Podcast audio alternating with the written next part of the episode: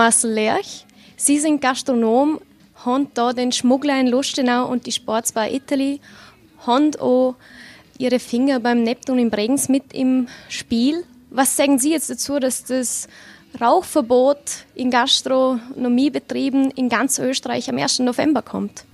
Ja, anscheinend soll es wirklich tatsächlich am 1. November umgesetzt werden, laut Gesetzesentwurf äh, bzw. laut Gesetz. Äh, ich habe allerdings einen Individualantrag beim äh, Verfassungsgerichtshof eingebracht. Da warten wir täglich auf die endgültige Entscheidung.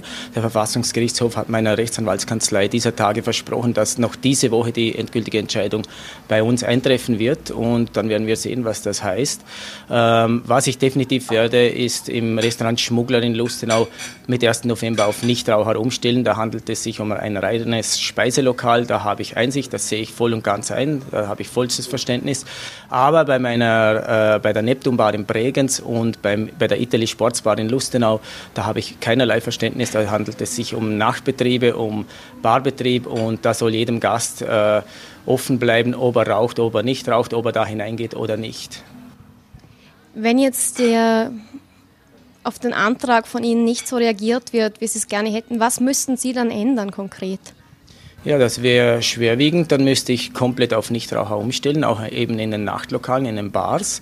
Äh, das hieße dann, es wird wahrscheinlich Probleme mit den Nachbarn geben, speziell in Bregenz. Die Neptunbar liegt mitten im Wohngebiet und ist eben nachts geöffnet. Äh, wenn die Anrainer schlafen möchten oder ihre Ruhe möchten, habe ich auch vollstes Verständnis dafür.